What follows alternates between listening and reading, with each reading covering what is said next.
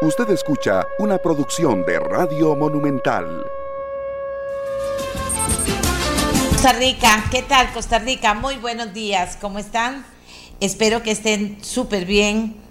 Eh, yo estoy eh, muy agradecida por, por, como siempre, cuando ustedes nos apoyan de la manera en que nos han apoyado. Ayer hicimos el esfuerzo de irnos a un lugar muy lindo para regalarles algo nuevo, diferente. Ha sido un batazo, ha sido un batazo, a la gente le ha encantado. Em, somos disruptivos, ojalá siempre pudiéramos encontrar formas de hacer las cosas que les llame la atención, que les guste a ustedes, que nos guste a nosotros y que podamos darle algo nuevo, sin duda alguna. Estoy muy agradecida, agradecida por el extraordinario, por, la cantidad impresionante de gente que compartió con nosotros esa experiencia y que la siguió compartiendo durante el día. De verdad, de verdad, de verdad. Los números hablan por sí solos. Pero también muy agradecida, porque todas estas cosas, señores, y yo quiero contarles, porque me encanta contarles, eh, al final eh, se deciden casi que de un momento a otro, casi que de un momento a otro. Y resulta que, bueno, los, los precandidatos liberacionistas todos estaban invitados para que el que ganara estuviera con nosotros a las 7 de la mañana en nuestra voz, para que el que ganara. y, todos dicen, doña Amelia, con mucho gusto, nosotros, cada uno dijo, vamos a estar ahí con usted en esta entrevista eh, como ganador. Bueno, finalmente fue José María Figueres y él estuvo con nosotros ayer. Eh, con nosotros digo porque estuve haciendo la entrevista con el periodista Antonio Jiménez. Estuvimos, y eso también quiero, quiero contarles porque mucha gente me, estuvo preguntando durante el día, estuvimos eh, en el Hotel Hilton San José que está en la Torre Leomí. Es el edificio más alto de Costa Rica y el hotel ocupa 20 de los 42 pisos que tiene este edificio. Por supuesto, agradecer a todo el equipo de Repretel que estuvo con nosotros ayudándonos en esta transmisión, a la gente de la radio que se portó muy bien también y vieron ustedes todo lo que pudimos hacer. Eh, agradecer al señor Ludwig Díaz, que es el vicepresidente de mercadeo de élite, que es quien ve los hoteles Hilton en Costa Rica, por su colaboración para realizar esta transmisión en vivo desde ahí. También al equipo del, del mismo hotel, todos se asustaron cuando dijimos, no es que queremos hacerlo aquí para regalarle a la gente esta hermosa vista de las montañas. Era la primera eh, entrevista que hacía fuera de mi casa, casi en año y medio, eh, presencial, como se dice, con la presencia de la persona entrevistada. En fin, eran muchas cosas. Y la respuesta de ustedes me hace agradecerles porque quiere decir que no nos equivocamos. Antonio y yo cuando nos pusimos a, pensar en que se podía hacer algo así diferente, diferente. Y, bueno, fue un éxito. Yo qué puedo decir, nada más que fue un éxito.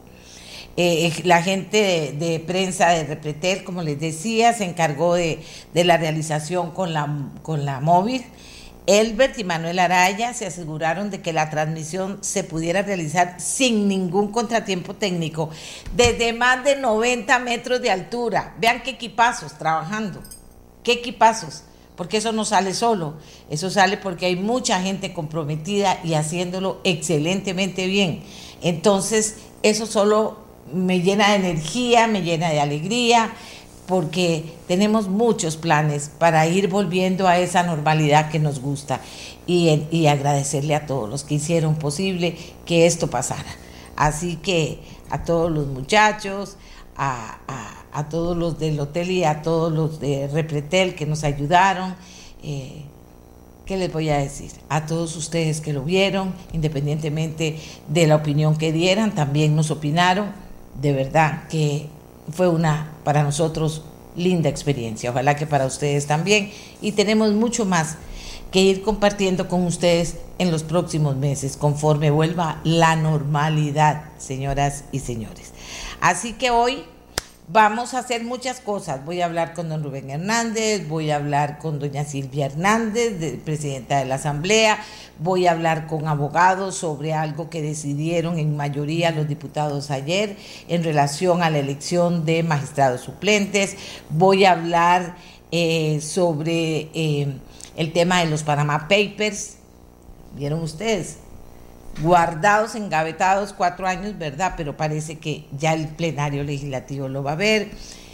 En fin, mucho que hacer. Y también con don Rodolfo Pisa, que se va a lanzar. Es ya candidato presidencial de un partido que no conocemos casi ningún costarricense, pero que él nos va a contar hoy cómo hace todo esto que hizo para poder ser candidato presidencial. Entonces vamos a comenzar nada más cuando Miguel me dé, me el santo y seña, comenzamos con, eh, con este tema que a mí me ha llamado mucho la atención y como siempre yo espero que a ustedes también, porque si me llama solo a mí y no le llama a ustedes, pues estoy desconectada. Tiene que ver, por supuesto que tiene que ver con el tema de la COVID y con, el, y con las medidas o con las ocurrencias o con los, eh, ¿qué les voy a decir? Sin sentidos, violando derechos, o sea, eso está mal. Resulta que, dice el ministro de Salud, que solo quienes hayan sido vacunados contra la COVID-19 en Costa Rica podrán solicitar la acreditación del Ministerio de Salud si pretenden viajar al exterior y deben presentar el certificado de que están protegidos. Entonces yo humildemente dije, ¿cómo? ¿Cómo? ¿Cómo es eso? Es cualquier cantidad de personas que han viajado y siguen viajando a vacunarse al extranjero, a Estados Unidos. Y yo dije, ¿cómo? ¿Cómo? Y no dije solo cómo, voy a preguntarle a una persona que, por favor, voy a preguntarle a una persona que sepa de leyes, que me diga si estoy perdida o ese es un cono, no solo una ocurrencia, sino es una ocurrencia que no tiene ni pie ni, ni cabeza, Costa Rica. Y le pedí a don Rubén Hernández que nos ayudara. Así que solo estoy esperando, solo estoy esperando que me confirmen que tenemos a don Rubén Hernández, porque no podemos, listo, listísimo. Don Rubén, vuelvo y le agradezco mucho que ayer ya a última hora le pedí que nos acompañara eh, para que me analizara esta afirmación del ministerio, no, esta orden. Solo quienes hayan sido vacunados contra la COVID en Costa Rica podrán solicitar la acreditación del Ministerio de Salud si pretenden viajar al exterior y deben presentar un certificado de que están protegidos. ¿Qué es eso? ¿Estoy perdida yo, don Rubén? ¿O eso es normal? Buenos días. Buenos días. Doña Amelia, no, no, definitivamente tiene razón esa medida, esa orden tiene dos vicios de inconstitucionalidad insalvables. En primer lugar, está restringiendo la libertad de tránsito de todos los costarricenses o de aquellos costarricenses que han sido vacunados en el exterior. ¿Por qué? Porque les está impidiendo poder trasladarse a un tercer país que exige como requisito fundamental para su ingreso el ser portador de un certificado de vacunación. Certificado de vacunación que solo puede emitir válidamente el Ministerio de Salud Pública. En segundo lugar, también viola de manera evidente el principio de igualdad ante la ley porque está estableciendo una discriminación sin ninguna justificación razonable entre aquellos vacunados fuera del país y los vacunados dentro del país. Es decir, vea que al principio comenzaron diciendo que para eh, poner la segunda dosis aquellos que habían recibido la primera fuera del país, se requería que los documentos emitidos en el exterior que, y en que constaba la, primera vacunación tenían que eh, sufrir el trámite, eh, el trámite del apostillado. Posteriormente se dieron cuenta que era una tontería y lo eliminaron. Así como eliminaron ese requisito, con la misma lógica deberían también eliminar el, el requisito de que solo los vacunados en el país serán posibles titulares de un carnet de vacunación. Es decir, esa medida no resiste el menor análisis de constitucionalidad y me temo que a la primera persona que se la, que se la aplique, inmediatamente acudirá a la sala constitucional a través de un recurso de amparo y estoy totalmente seguro que el mismo será declarado culpable. Uno o varios recursos de amparo. Don Rubén, la respuesta a los recursos de amparo en la sala es pronta. Sí, bueno, yo creo que en este caso de eh, la sala les daba 24 horas al ministerio, eh, contestaría y yo me imagino que en un par de semanas ya estaría el asunto resuelto. Y al, resolver uno con favor, automáticamente la, el ministerio se vería obligado a, otorgar ese derecho a todos los demás. Eh, de facto no puede hacer nada la sala, tiene que esperar que haya... la, sala, la sala, como todo tribunal, no puede actuar de oficio, tiene que actuar a instancia de parte. Además tiene el amparo procede contra eh, la tutelar los derechos específicos de personas y en este momento a ninguna persona le han denegado el, el carnet. Hasta que haya una denegatoria, queda esa persona legitimada o autorizada para acudir ante la sala en defensa de sus derechos. Ahora, don Rubén, eso se llama una ocurrencia, eso se llama arrogancia, eso se llama, ¿qué, es esa forma de gobernar aquí, de mandar a decir eso? Claro, amparándose al tema del COVID, pero, pero eso cómo se analiza en un país en que estamos acostumbrados a respetar la ley y sobre todo todos los derechos constitucionales. Ya, como decían en la Revolución Francesa, eh, ¿cuántos pecados se han cometido en nombre de la, de la pandemia? Es decir, así como esas, eh, como esas ocurrencias ha habido una gran cantidad a lo largo de la pandemia del Ministerio de Salud. Y esa misma ley que enviaron a la, Asamblea para, para eh, eh, poder este, aligerar el trámite de los allanamientos es una ley que, es inconstitucional desde el, desde, la, desde el forro del, del expediente y sin embargo insisten en querer aprobar eso. Yo creo que espero que los diputados lo rechacen o en todo caso cuando vaya en consulta preceptiva, eh, consulta legislativa a la sala, para que pare ese intento de violación de derechos fundamentales. Es decir, me parece que ha habido eh, una precipitación sobre texto de la pandemia, justifican que se pueda cometer cualquier clase de atropellos sin importar que existen derechos constitucionales que de lo cual gozamos los costarricenses desde muchísimo tiempo y que y que nunca hemos visto amenazados en la forma en que lo han sido durante la época de la pandemia. Don, Rubén, para hablar de la, de la educación como cierre, porque le pedí unos minutitos nada más y usted tiene mucho trabajo, eh, eh, el tema de, que los costarricenses podamos saber, no solo para ejercerlos, eh, los, los derechos constitucionales que tenemos, sino también para cuando damos hacemos algo desde un ministerio, desde el lugar en el que podemos ejercer poder como esto, saber que no lo podemos hacer, que eso es inconstitucional. No sé, educar en la secundaria o que el, que profesional que se gradúe se gradúe con un examen de constitucionalidad un poquito para saber y para aprender, pero yo diría que desde la escuela deberíamos aprender.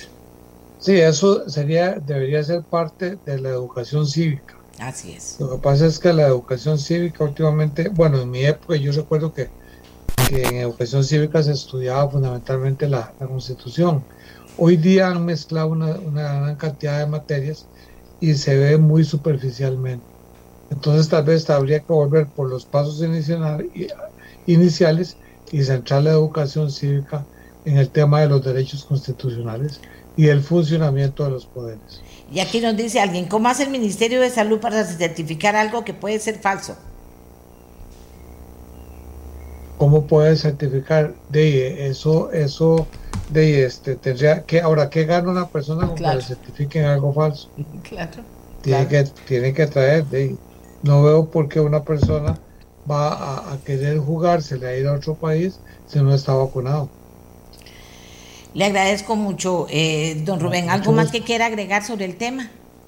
No, no, me parece que yo creo que eso, por la misma lógica, en los próximos días va a ser eh, reformado por el Ministerio de Salud cuando se den cuenta de la tontería que están cometiendo. Muchísimas gracias al diputado eh, Rubén Hernández Valle, que nos ayuda tantísimo y en constitucionalidad ni le cuento, por haber tomado estos minutos para aclararle al país. Eso es inconstitucional se cae ante el primer recurso de amparo que pueda presentar una persona que se ve afectada por esa medida, Costa Rica. De eso es lo que estamos hablando hoy al inicio del programa. Pero tenemos muchísimo, muchísimo más que hablar con ustedes. Así que vamos a hacer nuestra primera pausa y cuando regresamos, porque el país sigue caminando, hay que averiguar qué está pasando. Vamos a hablar con la presidenta de la Asamblea Legislativa, porque están pasando cosas en la Asamblea Legislativa que tenemos que estar atentos y atentas también a ellas. Hacemos la pausa y venimos con doña Silvia Hernández, presidenta de la Asamblea Legislativa. es fuerza que cambia el latido de un corazón.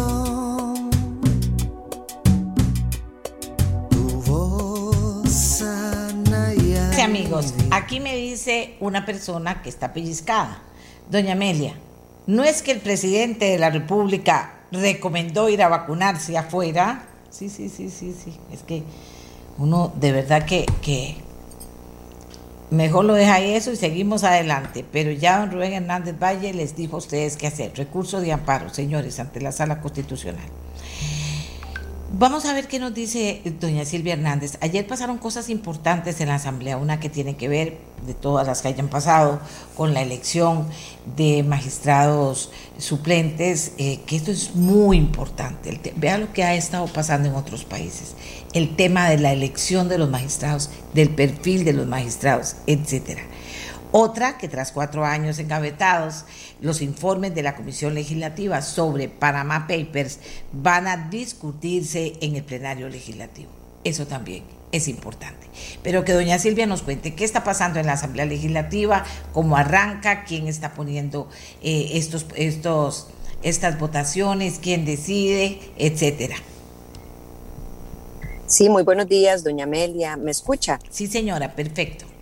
Muy bien, gracias. Muy buenos días y un saludo a toda la, audiencia, su cordial audiencia. Más bien, muchísimas gracias por poder llevar esta información y ampliar sobre el proceso de toma de decisión y lo que yo siempre llamo ese ejercicio importante de pesos y contrapesos que existe en la Asamblea Legislativa. Esta es una semana eh, como la que hemos venido realizando en las últimas semanas, eh, sacando mucho de la tarea que se tiene pendiente o eh, ha logrado llegar informes que permiten avanzar. En esta semana tenemos la expectativa de abordar tres temas importantes sumados a la agenda periódica que se ve semana a semana. El día miércoles estaremos dedicando toda la sesión del plenario para la elección de esos magistrados, magistraturas suplentes. Hay siete puestos, siete vacantes, por así llamarlo, que deben ser Em, completados, en este caso por la Asamblea Legislativa, designadas esas, esos nombres, esas personas, a partir del día miércoles. Ciertamente, usted señalaba un tema muy importante que tiene relación con los Panama Papers, como se conoció, papeles de Panamá. ¿Qué pasó o qué significa eso? Eh, a partir del primero de mayo yo encuentro un conjunto de mociones de orden que han sido presentadas a la mesa del directorio y en una discusión con todas las jefaturas de fracción informo que estaré en aras de la transparencia conociendo todas esas mociones. Obviamente en momentos de oportunidad, ¿por qué? Porque muchas de ellas requieren ser conocidas en el momento. Eh, por ejemplo, un minuto de silencio cuando desafortunadamente fallece alguna persona relacionada en el ámbito de la Asamblea Legislativa o fuera de ella, hay una oportunidad en esas mociones, entiéndase, de verlas en el momento. Y así vamos a ir conociendo las otras como lo que sucedió ayer. ¿Qué sucedió ayer? Había una moción presentada que la mesa del directorio, la presidencia, decide si conoce o no esas mociones. Y en mi caso, por un tema de transparencia, informo que voy a conocer todas y cada una de esas mociones conforme el momento lo permita. ¿Qué presentó el diputado José María Villalta? Una moción para aplicarle un artículo del nuevo reglamento de la Asamblea Legislativa. Eso significa que los informes especiales, informes producto de una investigación, como por ejemplo sucedió en el caso de la UPAD, van a tener un tiempo mucho más rápido en la discusión de esos expedientes. Tienen una fecha definida. ¿Cuál es esa fecha definida? Ni máximo de ocho días ni menos de dos días después de aprobado esa moción. El día de ayer se aprobó, hoy yo tengo que definir una fecha para discutir el informe y eso estaría sucediendo en un plazo no mayor a ocho días a partir de hoy. Eso implicaría que el plenario tenga que conocer el informe relacionado con los papeles de Panamá, muy probablemente antes del 17 de junio que es cuando se cumplen los ocho días. Adicionalmente, eh, hicimos un tema muy importante que pocas veces se comenta, doña Amelia, y es el interés genuino de delegar proyectos a las plenas. Las plenas son como mini plenarios, por así eh, explicarlo, y en una composición de menos diputadas y diputados se pueden discutir proyectos de ley que agilizan muchísimo más la discusión en el que en el plenario legislativo.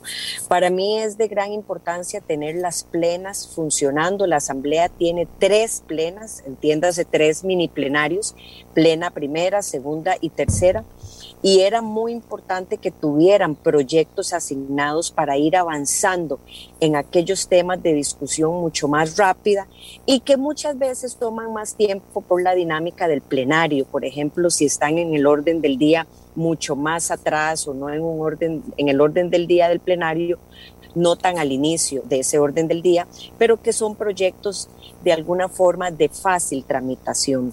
Ahí estaríamos, por ejemplo, discutiendo con acuerdo de las fracciones, y eso es muy importante señalarlo, la designación o delegación a una plena pasa por la voluntad decidida de las fracciones o de las fuerzas políticas.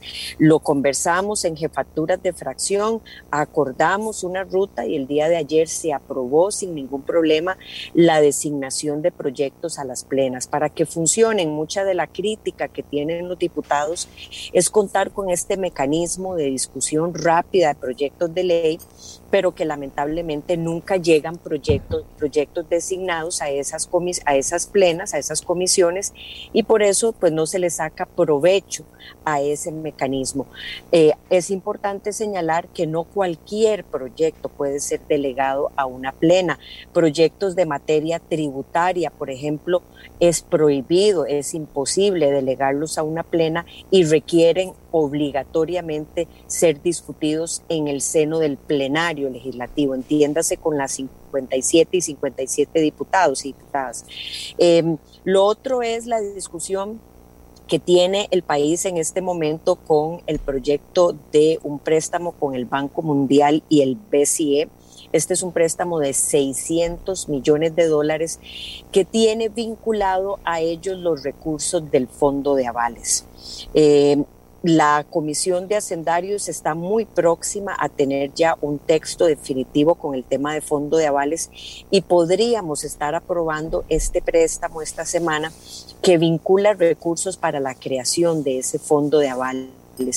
Recordemos, lo hablamos mucho en su programa, el fondo de avales busca darle un apoyo a empresas de todo tipo, no solamente empresas grandes, sino medianas y pequeñas, en este momento en el que el acceso a financiamiento se ha, vuelvo, se ha vuelto complicado por alguna garantía o falta de liquidez. Entonces, lo que hace es facilitarle a través de una garantía, un aval, a estas empresas para poder acceder recursos financieros en entidades bancarias mucho más ágil y eficiente y así evitar mucha de la destrucción masiva o cierre de empresas que desafortunadamente en medio de la pandemia hemos estado viviendo, observando y que pasa una enorme factura en el tema del desempleo y sobre todo en el crecimiento del país. Así que yo siento que va a ser una semana bastante movida.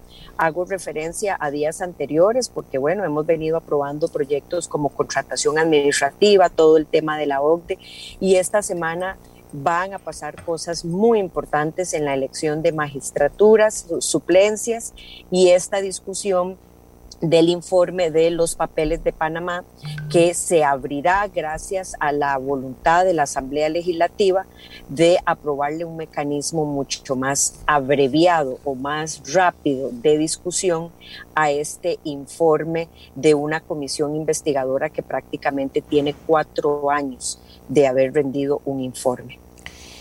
Bueno, doña Silvia, le agradezco su puntualidad y además su trabajo. Vean, no ha arrancado esta señora, vea cómo va esto. Eh, eh, cómo va esto caminando, caminando, porque eso es importante, que camine. ¿Cuál es su expectativa, doña Silvia, finalmente, de lo que se va a poder lograr, eh, que ha estado ahí esperando? ¿Cuál es su expectativa? ¿Qué, qué, se va a poder lograr en, la, en las mini plenarios? Por supuesto que también tiene que haber una expectativa importante y en general en la Asamblea, porque el hecho de que hayan sido votaciones tan grandes las que han decidido eh, en relación, por ejemplo, a estos últimos proyectos de que hablamos, significa que hay como un espíritu diferente en el plenario. No es de entorpecer, no ponerse a, no, sino de caminar. Bueno, en primer lugar, como presidenta de la Asamblea Legislativa, mi expectativa, o hablando mucho más claro, es renunciar a cualquier idea de que se crea que este es un año de transición en medio de un periodo electoral. La Asamblea Legislativa no puede permitirse darse el lujo de y sencillamente ver esto como, como un último año de transición. Hay demasiados temas que sacar adelante, hay una situación compleja país que ya no es un mensaje para nada trillado. Estamos hablando de temas que la Asamblea todavía tiene ese timón para discutir, pero sobre todo y más importante, ante lo que parece una renuncia expresa de este gobierno de darle respuestas a temas de empleo, a la discusión de generación de oportunidades de empleo, la Asamblea Legislativa tiene, a pesar de que no hace política pública, le corresponde la aprobación de leyes tiene todavía una cantidad importante de leyes que pueden colaborar en este clima, digamos, de incertidumbre país, apoyando esas iniciativas de ley. Esa es una expectativa personal. Ahora sí debo señalar que hay un espíritu genuino en las discusiones de jefaturas de fracción, de llevar adelante una agenda. Estas reuniones de fracción, de jefaturas, se ha retomado de forma periódica, semana a semana, como sucede en todos los jueves y estamos haciendo un ejercicio serio y puntual de tener una agenda de discusión para cada semana que abra una ruta mucho más sencilla. ¿En qué sentido? Que las jefaturas de fracción puedan expresarle a sus fracciones cuáles son los temas que se van a ver, que se puedan preparar si hay resistencia en, algún tema para dialogar y poder abordar ese tema, como es la dinámica propia de una asamblea legislativa, pero que muchas veces ante la incertidumbre de qué va a pasar un día sí y otro día no, pues ir teniendo alguna expectativa de programación, de planificación para hacer mucho más ágil la discusión en la asamblea legislativa. Yo no tengo duda de que el día miércoles vamos a, si no lograr sacar las siete suplencias que, considero que sí va a ser así, todo, eh, una gran cantidad importante para dejar para el día jueves eh, lo restante en esas suplencias de magistraturas y poder concluir con esa deuda que es tan importante. Igualmente avanzar con mucha de la agenda que hay esta semana. Y bueno, quiero señalar abiertamente que esto solo puede suceder con la voluntad de las y los 57 diputados y sobre todo sobre el, espíritu constructor que jueves a jueves muestran las jefaturas de fracción llevando los proyectos que quieren abordarse, dando una discusión, discusión muy amplia y transparente de qué temas se quieren ver, como estas mociones que permitieron discutir un informe como es el caso de los papeles de Panamá, en donde la presidencia puede someterlos a votación sin consultar, pero que mi espíritu ha sido llevarlo a las jefaturas de fracción, que sepan que van a verse esas mociones y preparar el ambiente que eso implica de no sorpresa, por así decirlo, en las fuerzas políticas y que haya eh, un ambiente, digamos, de claridad sobre la ruta que se va a ir abordando cada semana. Doña Silvia, yo quiero aprovechar que estoy conversando con usted porque yo quería mandar un mensaje. Quería mandar un mensaje porque me ha dolido profundamente. A todos nos duelen las situaciones de personas que se ven, eh, eh, que se ven angustiadas. Del diputado Mario Castillo no lo conozco, la verdad no lo conozco. No me interesan los detalles morbosos de esta situación. Me interesa un ser humano que está sufriendo una situación muy difícil, que además eh, yo quiero decirle a él, o que le digan a él, que, que, el solo hecho de que haya pedido perdón, de que haya actuado como ha dicho, como ha expresado su situación, eh, eh, es el, el, primer paso para salir adelante después de estas experiencias traumáticas en su vida y que lo llevaron a esta situación tan difícil que está pasando. Eh, quiero decirlo con todas las palabras, más allá del mormo, más allá de, de destruir si es de un partido u otro, eso no tiene nada que ver, es un ser humano en una situación dificilísima, dificilísima, y yo quiero mandarle un abrazo, no lo conozco, no lo conozco, pero decirle doña Silvia, que, que, el primer paso para salir adelante desde de toda esta problemática que lo ha envuelto y que lo, y que lo llevó a este extremo es haber tenido pues la humildad eh, de, de, pedir perdón, la humildad de compartir con las personas eh, lo que pasó y en fin, que siga lo que tiene que seguir, doña Silvia, pero, pero sí decir de esto a, a, a, ese diputado. Doña Amelia, eh, mucho del rol de, de la presidencia de la Asamblea Legislativa no pasa únicamente ni por las tres horas de plenario, que muchas veces creemos que, que, ese es el rol de la presidencia, pasa también por lo que sucede antes y después del plenario legislativo, los actos preparativos, toda la discusión que se da del directorio de la Asamblea Legislativa, pero también y fundamentalmente pasa por apoyar a las y los diputados, a las jefaturas de fracción, a concretar mucha de la labor de la Asamblea Legislativa y en momentos en las que también se pasa por un tema como ha sido la pandemia, en donde muchos diputados han estado infectados con situaciones complejas, como el diputado Rodolfo Peña, por ejemplo, que sigue hospitalizado. Ay, eh, para mí es vital darle un apoyo y un seguimiento a esa persona, a mi compañero, a mi compañera y en este caso la situación tan complicada que está viviendo don Mario Castillo. Don Mario yo sí lo conozco desde luego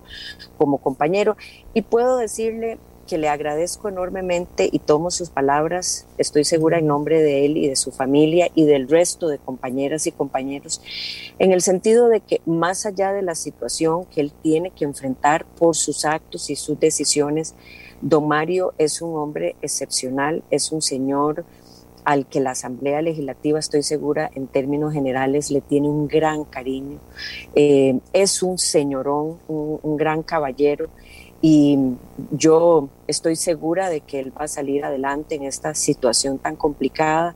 Repito, más allá de, de ahora el paso que él tiene que dar adelante y continuar con la situación y la investigación y el proceso que desafortunadamente le corresponde a uno en la vida ir enfrentando con las decisiones que toma, no puedo negar que como cualquier ser humano que somos los 57 diputados y diputadas con complicaciones y momentos difíciles muchas veces en nuestro hogar.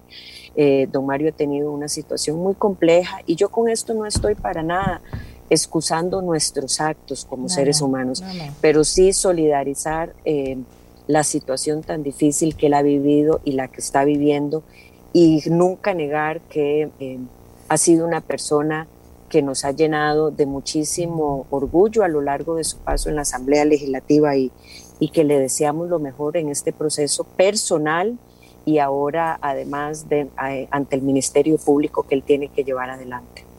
Muchísimas gracias a doña Silvia Hernández, presidenta de la Asamblea Legislativa. Vieron a doña Silvia trabajando ya como presidenta. Excelente, hay mucho que está esperando, hay muchos proyectos importantes y hay, por lo que veo, muchas ganas de trabajar de los diputados. Eso hace una líder o un líder, ¿verdad? Motivar a la gente para que pueda salir adelante y seguir caminando. Y más en un momento tan difícil como este para el país, con proyectos importantes, es haciendo fila. Gracias, doña Silvia continúe adelante para la Asamblea Legislativa. Con mucho gusto, a la orden, doña Amelia, y encantada de estar dándole esta información al país para transparentar muchas de las actuaciones que tomamos y que algunas veces eh, no hay el espacio para ampliar sobre ella. Así que muchísimas gracias. No, a usted. Vieron ustedes, estas cosas nos tienen a todos, como siempre digo yo, nos tienen que motivar ¿verdad? No es solo una cuestión nada más de, ah, qué bonito o ah, qué feo, no, nos tienen que motivar. Si se mueven las cosas en todas partes, poquito, poquito o mucho, mejor mucho, pero si se mueven las cosas y podemos salir adelante, pues sin duda alguna que vamos a, a avanzar.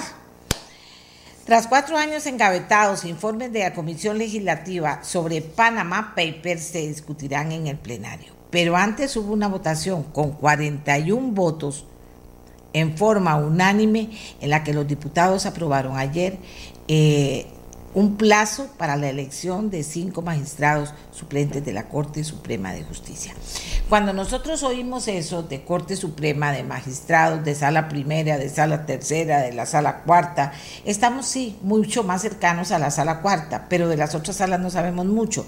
Yo le pedí a, a dos abogados que nos ubiquen en la importancia de qué son cada una de estas salas, en la importancia del perfil que las va a integrar y en la importancia que tiene esta decisión que toman 41 diputados. Vamos a hacer la pausa y cuando volvamos vamos a hablar del tema. ¿Les parece? Ya volvemos Costa Rica. Muchas gracias por estar con nosotros.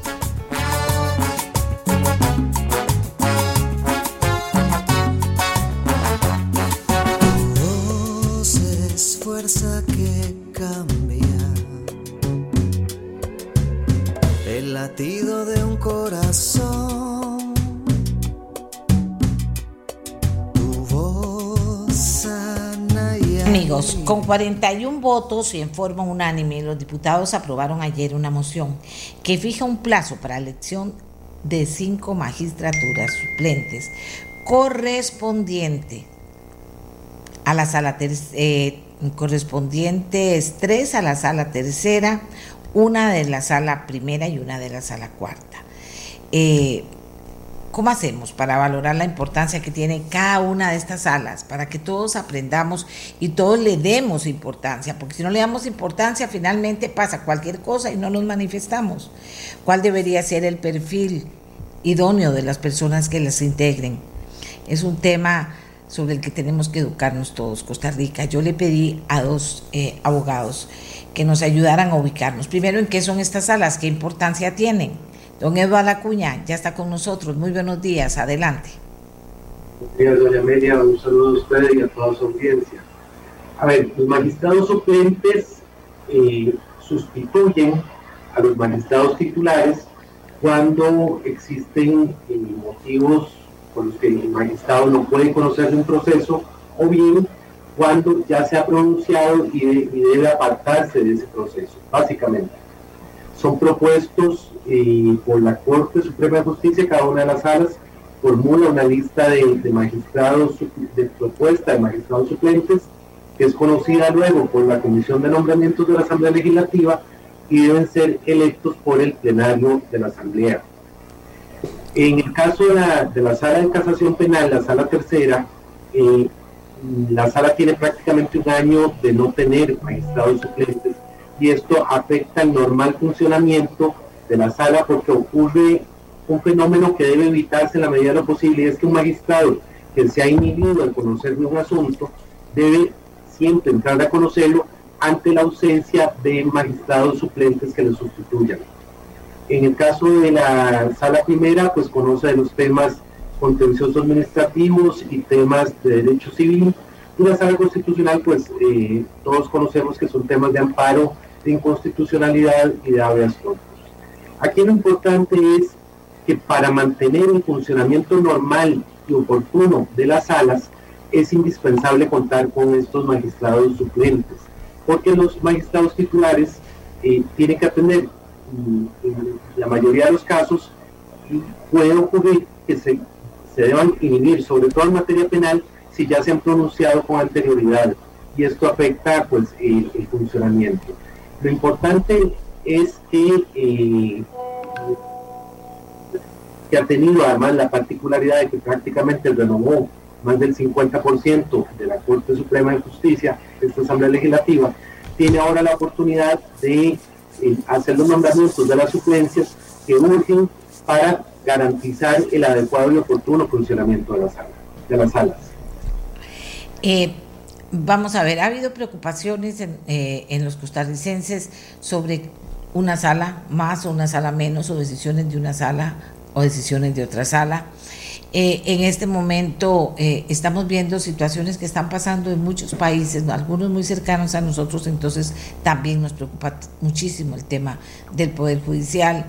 Eh, pero al final son personas las que integran la sala, personas las que toman posiciones. ¿Cómo manejar esto del perfil idóneo? Ya sabemos que los diputados tienen una gran responsabilidad, pero también hay preocupación finalmente sobre las personas que terminan en esas listas. Eh, eh, ¿Cómo manejar esto del perfil idóneo y cuál es el perfil idóneo para cada sala? Hay que hacer una distinción, doña Amelia, entre lo que es el nombramiento de magistrados titulares y el nombramiento de magistrados suplentes por lo siguiente. Los magistrados titulares se autoproponen o son propuestos por alguna organización ante la Asamblea Legislativa cuando se abren los concursos para ocupar las plazas de magistrados. Mientras que los magistrados suplentes son propuestos de una lista eh, que envía a la Corte Suprema de Justicia, donde la injerencia que tiene el Poder Legislativo es, es mínima.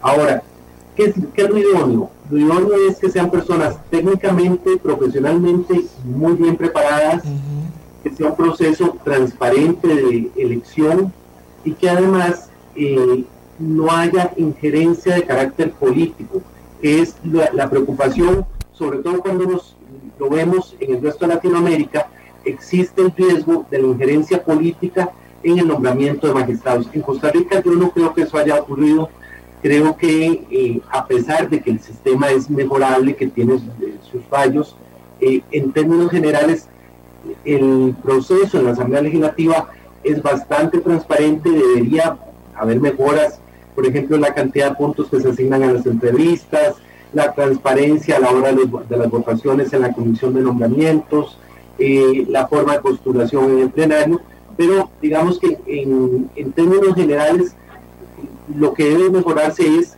el proceso, pero no ha habido hasta el día de hoy ninguna injerencia política evidente manifiesta eh, de, juegos de poder tendientes a nombrar magistrados dentro de, las diferentes salas de la eh, Corte Suprema de Justicia.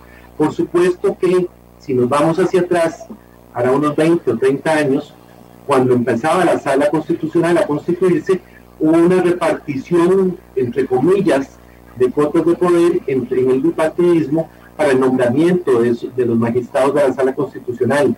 Sin embargo, siempre prevaleció el criterio de la formación profesional, la experiencia y la capacidad idónea para ocupar esos puestos. Y ve usted que no se puede afirmar que hubiera habido injerencia política o pronunciamientos de carácter político eh, por parte de la sala constitucional, a pesar de, los temas que le toca resolver, que siempre tienen, eh, digamos, un efecto político por, la naturaleza de la materia. Aquí lo importante ahora, en tratándose de los magistrados suplentes, es que la Corte haya seleccionado los mejores candidatos de acuerdo con sus propios parámetros para proponérselos a la Asamblea Legislativa y la Comisión de Nombramientos hace las evaluaciones que luego son conocidas por el plenario para escoger a quienes van a suplir a los magistrados titulares. Pero hay que tener claro que son dos, dos formas de nombramiento diferentes. En todo caso, lo que sí resulta fundamental y, que debe ser motivo de ocupación por parte de la opinión pública es garantizarnos que esos jueces de la más alta magistratura sean independientes, tanto a lo externo como a lo interno del Poder Judicial, porque eso va a garantizar que el Poder Judicial tenga la capacidad de enfrentar todas las circunstancias propias de la carga administrativa que tienen los magistrados, más la resolución de los casos a nivel jurisdiccional que es su principal competencia. Vamos a ver, eh, eh, aquí la gente es que ahora está, preocupada por todo lo del narco y dice, la influencia narco y como ya don Edward nos ha ido haciendo la diferenciación entre lo que hace la asamblea, lo que elige la asamblea y lo que está pasando ahora con las magistraturas suplentes. Pero, don Edward, el énfasis entonces siempre debería estar en la calidad finalmente, en la calidad, en la preparación, en la experiencia, en el récord de sentencias que hayan dado estas personas, en los, eh, si han sido jueces, o sea, todo eso es lo que mide eh, eh, el poder, el poder judicial. Todo eso es lo que valora los magistrados del Poder Judicial cuando hace la propuesta de lista de magistrados suplentes. De, esa lista, luego la Asamblea Legislativa selecciona algunos. Eh, por supuesto que la idoneidad es el tema fundamental, pero además tiene que ser una persona que tenga carácter, y con carácter no me refiero a revoltoso, sino que tenga criterio para poder sostener sus posiciones y entender que eh, las, la Corte tiene mm, la particularidad de que además es el jerarca administrativo de todo el Poder Judicial. Entonces tiene que tener capacidad de entender y comprender los fenómenos que vive en lo administrativo el Poder Judicial, de la necesidad de buscar soluciones inteligentes ante realidades como por ejemplo el tema presupuestario y a la par una muy proba eh, capacidad en lo que tiene que ver con la resolución jurisdiccional, es decir, con resolver como jueces los temas que se les plantean en las diferentes salas de acuerdo con, sus, con materias. Eh, diría usted desde una perspectiva constructiva, obviamente, que hay que mejorar algo en ese sentido, don Eduardo. Sí, señora. A ver, eh, me parece que en la medida de lo posible debe transparentarse todo el, todo el proceso de selección, tanto de magistrados suplentes como de magistrados titulares. Eh, hay un poco de oscurantismo, eh, cuáles son los criterios que privan en, en, la selección de los nombres de los magistrados de, la lista de, de propuesta de magistrados suplentes que hace la Corte Suprema de Justicia. Debe, eh, en la medida de lo posible, la Comisión de Nombramientos realizar esos nombramientos de forma eh, transparente, es decir, donde cada diputado vote y justifique la votación que realiza, ya sea para un magistrado suplente o para un magistrado titular, que pueda fundamentar y explicar por qué está asignándole determinada calificación en las entrevistas. Y por otra parte, eh, hay un tema que es muy propio de la Asamblea Legislativa, que no, la Asamblea Legislativa, en mi opinión, tiene que ser celosa de guardar, y es definir cuáles son los parámetros de, en cuanto a las personas que quiere llevar al Poder Judicial. Y en esto me refiero a la idoneidad profesional, la idoneidad humana, eh, porque eh, finalmente en nuestro diseño constitucional, al asignarle a la Asamblea Legislativa el nombramiento de los magistrados de la Corte Suprema de Justicia, lo que se hace es confiarle al primer poder de la República la decisión de qué tipo de magistrados son los que quiere llevar a la Corte Suprema de Justicia. Y en el tanto se transparente ese procedimiento, va a haber mayor garantía para el ciudadano de que se están seleccionando las mejores personas. Bueno, eso del oscurantismo es importante. Hay la gente que está opinando en eso, de, de, que siempre ha habido un gran oscurantismo, pero que ahora más que nunca es cuando hace falta que no lo haya y que sea tan transparente todo, que no haya más, más comentarios que hacer. Mira qué buena persona, está muy calificada. ¿Me explico, Eduardo? Cuando hay ese oscurantismo y usted lo, lo señala de alguna manera, pues entonces cualquier duda se puede hacer más grande de la cuenta también sobre cualquier persona yo creo que con esto de la, de la, tecnología y la misma pandemia, doña Amelia, por ejemplo, permitió que ahora, eh, recientemente acaba de concluir el proceso de selección de, los de quienes van a ser conocidos como candidatos a magistrados suplentes de la Sala de Casación Penal. Por ejemplo, las entrevistas fueron transmitidas eh, por la Asamblea Legislativa, todos los ciudadanos tienen oportunidad de escuchar las entrevistas, de hacer sus propias valoraciones y eso va mejorando el sistema de selección. Eh, donde debe evitarse el oscurantismo es cuando quedan criterios de discrecionalidad absurdos. A ver, uh -huh. en este momento, por ejemplo, la carga porcentual de la nota que le da la, la comisión de nombramientos a un candidato eh, por, es por la entrevista de un 40%. Se considera que ese, esa, ese 40% resulta excesivo porque puede de manera muy racional sesgarse la calificación y perjudicar o beneficiar a una persona sobre criterios muy subjetivos. Entonces se recomienda disminuir ese porcentaje. Y por supuesto, eh, oxigenar eh, la, selección de, de, magistrados. Tema aparte es ya otra cosa que sí se debe valorar, me parece a mí por parte de la Asamblea Legislativa, es si se debe eh, oxigenar la integración de la Corte Suprema de Justicia con personas no solo de la judicatura, sino fuera de la judicatura, o si se opta por un sistema donde eh, la Corte Suprema estará integrada fundamentalmente por eh, jueces y jueces de carrera. ¿Usted qué cree? Creo que hay que oxigenarla. Ninguna institución eh, evoluciona si no tiene la capacidad de ver las diferentes perspectivas y la del juez o jueza es una de muchas perspectivas que inciden dentro del tema del Poder Judicial. Y esa corriente eh, eh, disruptiva nueva, diferente, eh, en un poder de la República que ha sido en general muy cerrado, ¿verdad? Y muy lento para ciertas decisiones importantes como esta de la que habla usted, tiene, tiene, mm, tiene grupos importantes que la apoyan o todavía eso está mm, pensado por gente de, de una mentalidad pues más visionaria, diría yo. Diría que está muy en germen, doña Amelia porque es una decisión política. Y entonces hay una natural alergia de, querer mezclar lo, político con lo jurisdiccional o con lo judicial.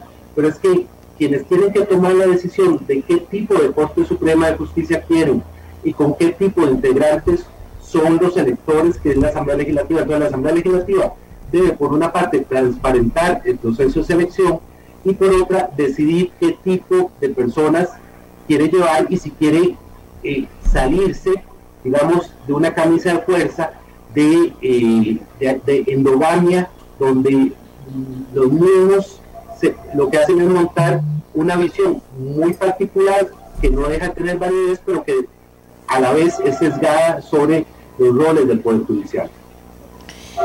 Vamos a ver, eh, yo siempre, yo siempre cuando vienen estas discusiones en la Asamblea, eh, perdón, en el Poder Judicial, bueno, con repercusión antes y después en la Asamblea, obvio, pero eh, eh, ahí adentro, ahí, estas discusiones se vuelven muy, muy, muy, muy fuertes, don, don Edward, se vuelven muy fuertes, no es algo que sea, sentémonos todos a analizar fríamente la cosa. Bueno, usted también dice, hay decisiones que son políticas, pero, pero se vuelve muy fuerte y muy dura y es normal, o sea, eh, estamos en un órgano colegiado de 22 personas que piensan diferente. A mí lo que me preocupa es que eh, se pierdan las competencias. A ver, la independencia judicial tiene que ser hacia adentro, es decir, el respeto hacia los, de los magistrados, hacia los jueces inferiores y hacia afuera de los otros poderes respecto al Poder Judicial, de manera muy, muy sencilla. Pero me preocupa que el Poder Judicial pretenda tener injerencia en lo que es la forma de nombramiento de los magistrados cuando eso es una competencia exclusiva de la Asamblea Legislativa. Me parece que se pueden hacer recomendaciones, sugerencias, pero quien tiene la titularidad o la obligación de ser más crítico y hacer un análisis hacia adelante es la Asamblea Legislativa. ¿Está preparados los diputados para ser los responsables de esta parte? No, señora, pero es una obligación que les impone la constitución política y que tiene que ser motivo de análisis y de valoración. En esa línea, yo creo que la próxima Asamblea Legislativa, eh, uno de los temas interesantes a plantearles a los candidatos y candidatas a diputados es cuál es su visión de los magistrados o magistradas del Poder Judicial y su visión respecto al Poder Judicial, porque es, es salvo que haya una modificación en la constitución política, siempre va a ser resorte de la Asamblea Legislativa el. Muchas gracias a don Edward Lacuña. Eh, tengo ahora a don Fabián Bolio, más o menos en la misma tesis, de, en la misma tesitura, diría yo. 41 votos en forma unánime, diputados aprueban ayer eh, fijar un plazo ya para la elección de magistraturas en la Corte Suprema de Justicia, tres en la sala tercera, una en la sala primera y una en la sala cuarta. Eh, decía yo que si valía la pena, y creo que sí, la importancia que tiene cada una de las salas y la idoneidad de las personas que las integren, porque no estamos educados en eso. Entonces a veces criticamos, decimos o permitimos que pasen cosas que podrían mejorar, pero que ni siquiera sabemos a veces, y sobre todo en redes sociales, de qué estamos hablando. Pero además los mismos diputados con responsabilidad que tienen en esto están preparados para poder, eh, ni más ni menos que trabajar en elegir estas personas. Don Fabián Bolio, muy buenos días. Cuéntenos usted cómo lo ve, cómo ve estas salas. Todas tienen igual importancia. Eh, eh, cómo ve este momento del proceso, porque parece que era algo que estaba ahí esperando y que era necesario que los mismos diputados, y que dicha que, la señora presidenta lo puso en discusión y se votó, que están esperando esta elección.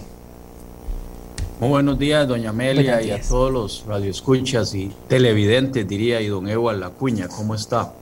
Eh, sí, a mí me parece que es muy importante volver a abordar este problema de los, o mejor dicho, este proceso de elección de los magistrados, porque eh, se, en la Asamblea Legislativa se cometió un grave error hace bastantes años en el diseño del, del proceso de elección hecho por la aprobado por la Comisión de Nombramientos de la Asamblea, porque escogieron los procesos de nombramiento y los criterios de profesores universitarios.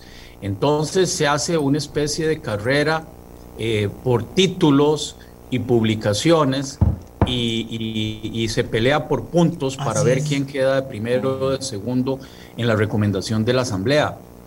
Eh, eso está equivocado. ¿Por qué? Porque nosotros tenemos que dar por sentado, claro, lo investigamos y lo estudiamos, que una persona que va a llegar a, las máxima, a los máximos tribunales del país tiene las calificaciones académicas, es decir, eh, la Asamblea Legislativa podría solicitar ese tipo de información y tenerlo eh, archivado allí, pero eso es apenas uno de los componentes más importantes que deben analizar. Eh, evidentemente el segundo componente es su, su, calidad personal, la calidad ética, moral, si es una persona eh, honesta, trabajadora, eh, intachable en su conducta, en sus valores personales. Y una vez descartado esto, que uno diría, bueno, es, es, elemental, ¿verdad? Nadie puede llegar a la Corte Suprema de Justicia si tiene cuestionamientos de tipos éticos, morales en su conducta, es una persona que, que, no es apropiada como para ese cargo. Pero ahora pasamos al tema más importante, que es una combinación, en mi opinión, de, de, una discusión académica con también la, la, la, función de cada una de esas salas.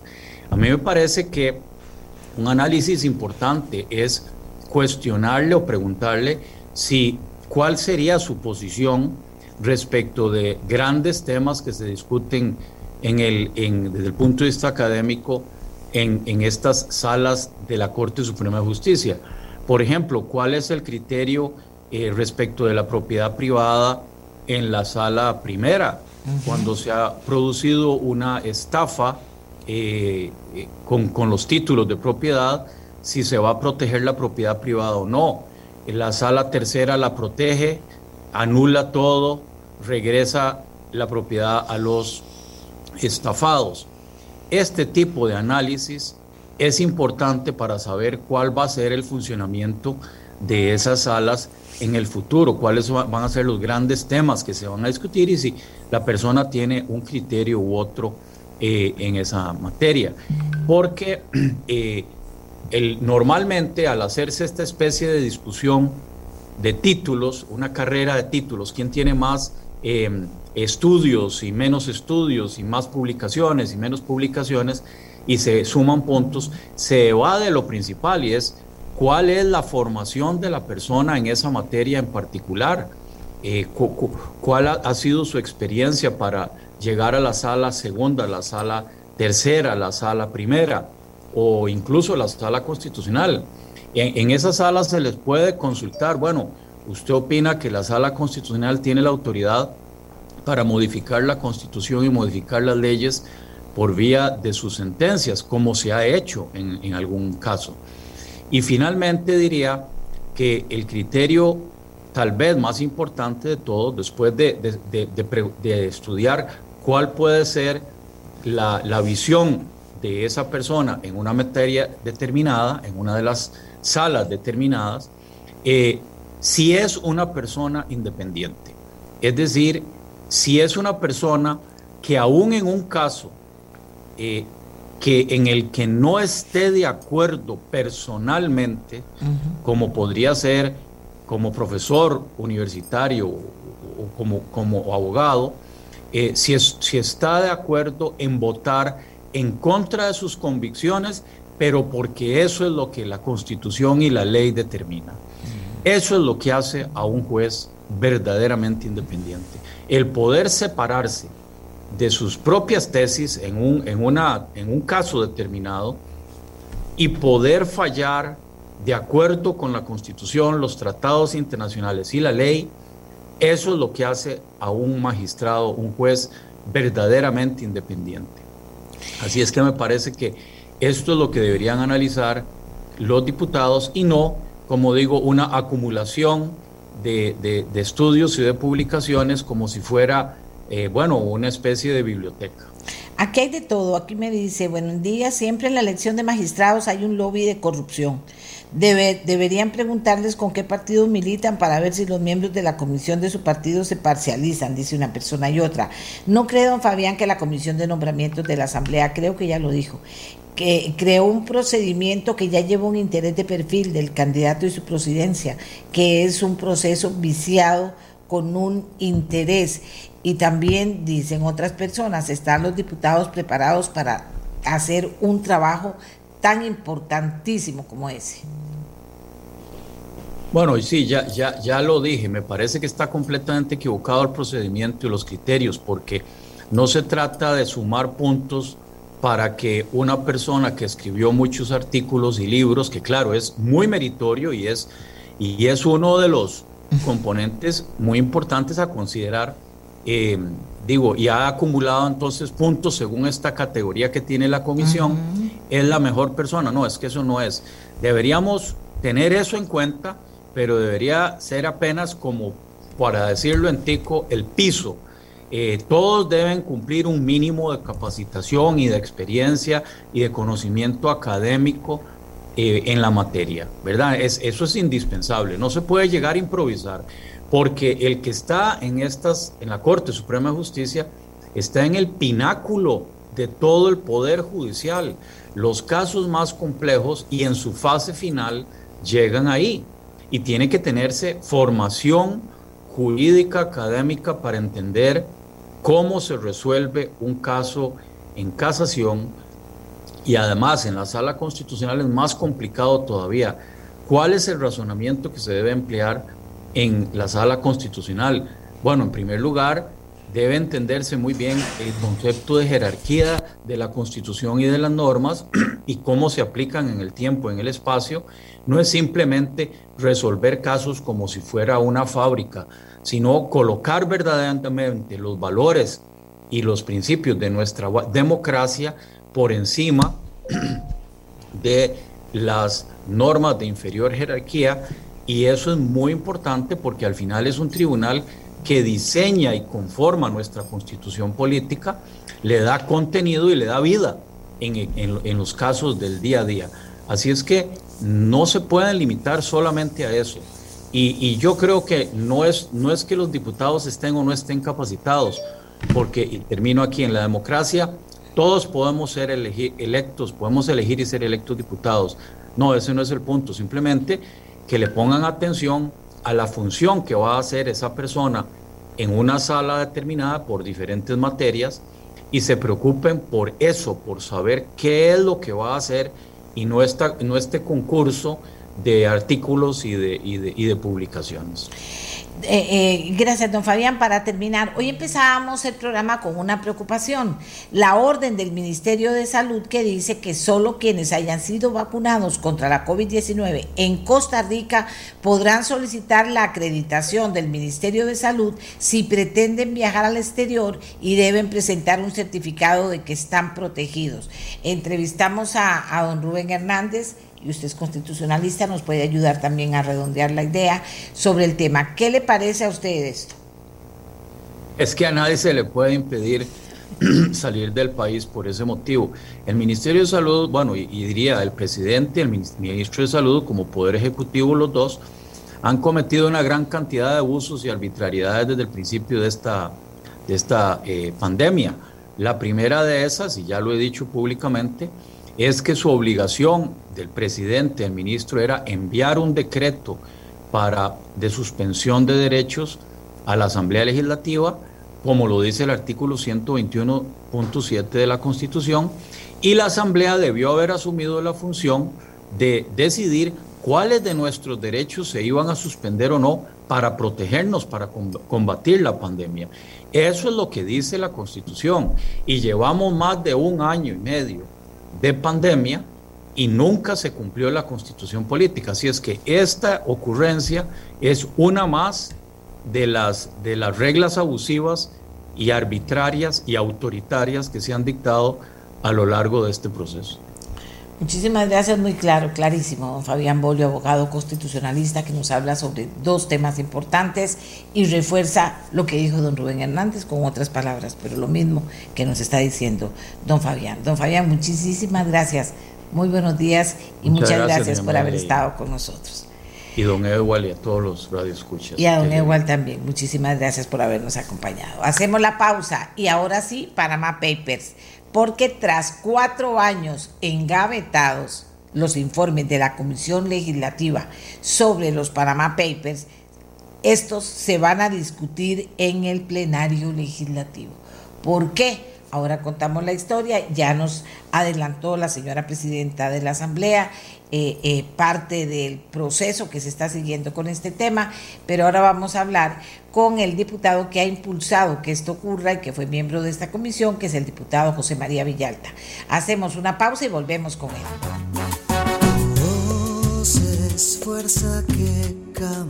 Amigas y amigos, eh, pues, les, decía que muchísima, porque muchísima gente vio eh, nuestra primera parte del programa ayer que tuvo como fin entrevistar al ganador de la convención del Partido Liberación Nacional.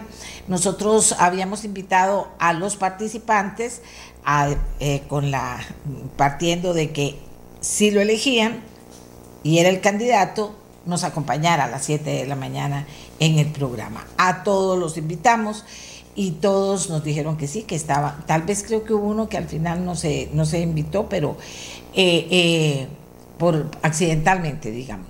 Pero eh, resulta que quedó electo don José María Figueres y efectivamente él llegó a la entrevista.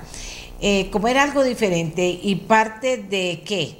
parte de que ya las cosas comienzan a ir volviendo a la normalidad, parte de que estábamos vacunados los que estábamos ahí eh, participando en la entrevista, nos acompañó el periodista Antonio Jiménez y entonces estábamos todos vacunados ahí.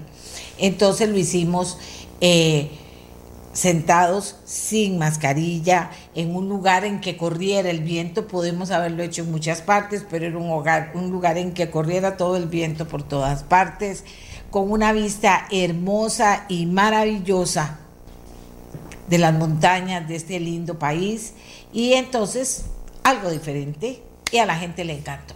Algo diferente que a la gente le encantó. Lo hicimos en el Hotel Hilton San José, que está en la Torre Leumí.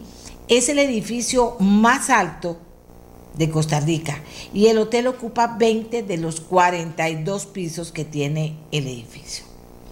Yo quiero, como siempre les digo, agradecer, porque es importante, a don Ludwig Díaz, el vicepresidente de Mercadeo de, Mercadeo de Élite, que es el que atiende los hoteles Hilton en Costa Rica, por su colaboración para poder realizar la la transmisión desde ahí. También a todo su equipo, quienes trabajaron con nosotros todo el fin de semana para poder tener listo esto el lunes a la primera hora. Y de verdad, señores, no es jugando.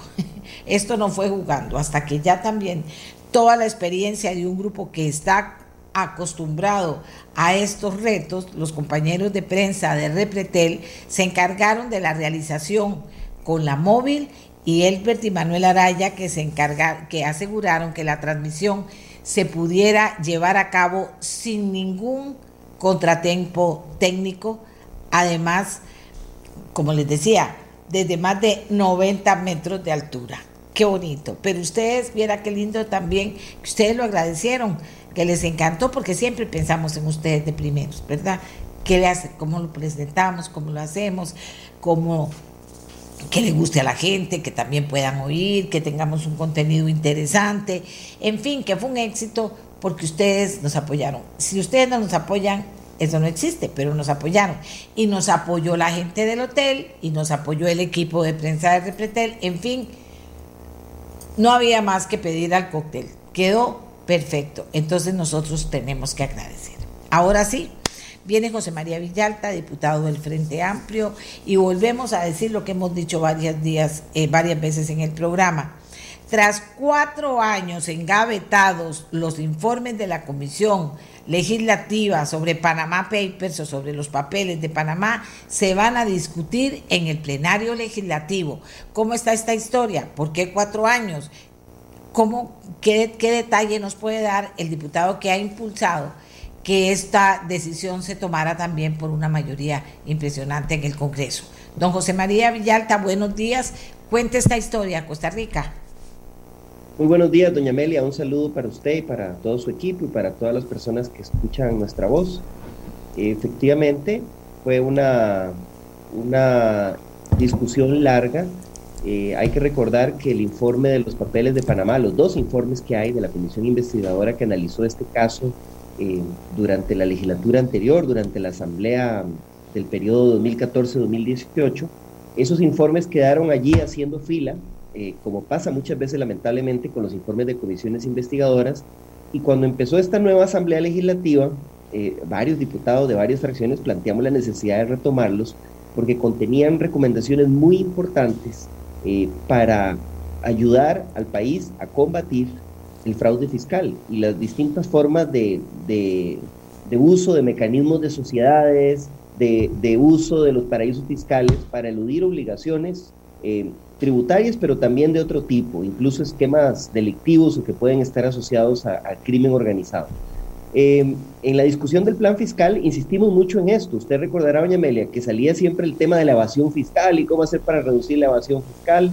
Y bueno, eh, lo que planteamos es que ahí estaba, no había que descubrir el agua tibia, ahí estaban esos informes que tomaron muchas horas de trabajo en la asamblea anterior y que traían una serie de recomendaciones, más de 19 eh, puntos débiles que identificaron los diputados del periodo anterior, diputadas, eh, en, nuestra legislación que era necesario corregir. Bueno, no se logró posicionar, seguimos insistiendo em, eh, con el apoyo de, de, varios, de varios diputados. La verdad es que fue un proceso de trabajo conjunto, pero de mucha insistencia, de mucha necedad casi, hasta que finalmente eh, logramos que se presentara una moción para acordar ponerle plazo. Lo que se votó ayer todavía no es que se votaron los informes, sino es que se acordó ponerle plazo a la votación en una sola sesión de estos informes. Eso significa que ya no van a quedar engavetados. Es decir, ahora la, señora presidenta de la Asamblea Legislativa tiene un plazo de ocho días hábiles para fijar una fecha y en esa fecha se discutirían los informes en una sola sesión y se votarían eh, a las 7 de la noche. Si no ha terminado la discusión, se someterían a votación. Y bueno, ese fue el gran avance. Yo creo que hay conciencia de todas las fracciones que en el momento en que vive el país, donde nuevamente se ha agudizado la crisis fiscal, es necesario tomar todas las medidas que se puedan para mejorar las finanzas públicas y obviamente la lucha contra el fraude y la evasión fiscal es una de esas medidas más importantes. Antes incluso de hablar de otras que tienen más impacto o más preocupación en la población, se trata de que se puedan cobrar los nuevos bien los impuestos que existen y no no permitir que sigan existiendo esos portillos en nuestra ley que terminan favoreciendo a los evadores con más poder, porque, a los evasores con más poder, porque ciertamente son esos los que pueden recurrir a estos mecanismos. Eh, don José María, cuéntenos más detalle de por qué usted hace estas afirmaciones, en, verdad. Y, usted dice que logró esa, esa, ese apoyo político, pero nosotros en ameliarueda.com hemos insistido en que estuvieron engavetados cuatro años, y dice uno, pero ¿cómo? Eh, eh, ¿qué, ¿Qué le hace pensar que esta vez se van a discutir sin pena ni gloria o se va a poder avanzar? ¿En qué proyectos en concreto para que la gente vea por qué es que podrían ser importantes en un momento de crisis, por ejemplo? Sí, bueno, eh, la, la, moción aprobada es clara en que se va a aplicar la nueva reforma al reglamento. Ustedes saben que, logramos, la Asamblea reformó el reglamento en el año 2019. Así es. Y uno, uno de los cambios más importantes eh, que apoyamos muchísimo es que finalmente se creó un mecanismo para garantizar que se le ponga fecha de votación a los informes de las comisiones investigadoras, que era una gran queja de que muchos de ellos quedaban engavetados y no se sometían a votación porque sí, porque muchos de estos informes señalan responsabilidades políticas de jerarcas de del gobierno actual, de gobiernos anteriores, de distintos partidos. Entonces, eh, no había un incentivo para que los partidos representados en la Asamblea quisieran poner esos temas en discusión y votarlos. Eh, con esta reforma al reglamento quedó claro que ahora hay una obligación, una especie de plazo guillotina. Se tiene que fijar una fecha y en esa fecha se tienen que discutir los informes sí o sí con prioridad sobre cualquier otro asunto reglamentario. El informe de papeles de Panamá, como fue elaborado en el periodo anterior, no entró dentro de esa reforma entonces la moción que aprobamos ayer es que busca, lo que, lo que busca es cobijar estos informes bajo esa misma reforma y que se le aplique el artículo 96 bis que se aprobó, lo que implica que ahora tienen un, plazo guillotina de votación. Esto no significa que se van a aprobar. Eh, yo sí creo que hay una mayor conciencia en las distintas fracciones, incluso eh, escuchando las declaraciones de ayer, eh, pues eh, ahora sería extraño que de pronto las fracciones digan, no, vamos a votar en contra de los informes. Pero por supuesto que eso podría ocurrir y, por eso que es importante seguir debatiendo y seguir discutiendo el tema. Los informes tienen recomendaciones muy importantes. Eh, señalan lógicamente responsabilidades políticas. Eh, hay dos informes, uno de mayoría, uno de minoría. El de mayoría es menos detallado en cuanto a identificar nombres de responsables. El de minoría sí aporta y sí menciona nombres incluso de, de exfiguras o exjerarcas de, de gobiernos anteriores, pero ambos coinciden en señalar los ejemplos y los casos y hacer como algo que es muy importante, que es la hoja de ruta de cómo se produce ese fraude fiscal en nuestro país, cómo se hace el uso, cómo, cómo a través de los ejemplos que salieron a la luz por el escándalo de los papeles de Panamá, del bufete Mossack Fonseca en Panamá, eh, se logró identificar las rutas y los mecanismos que se usan para el fraude fiscal y la, evasión fiscal utilizando sociedades ubicadas en, paraísos fiscales. Entonces el informe, los dos informes tienen la virtud de que identifican esos mecanismos y esas hojas de ruta y recomiendan una serie de proyectos de ley para reformar nuestra legislación y hacen recomendaciones para la administración tributaria, para las distintas autoridades de fiscalización del país, algunos de los proyectos de ley recomendados ya han sido aprobados, pero la inmensa mayoría no. La Asamblea no los ha aprobado. Y uno esperaría que si el informe se vota y se aprueba, esas recomendaciones puedan volver a tener vigencia. En estos momentos el país eh, eh, ha agudizado la crisis fiscal como consecuencia de la pandemia, los esfuerzos que se hicieron en el 2018, eh, pues nos han ubicado otra vez como en una situación como si, como si no se hubiera hecho nada de eso. Eh, eh, y es urgente tomar medidas para, para combatir el fraude fiscal, la evasión fiscal y sobre todo estos mecanismos que son utilizados por grupos de poder.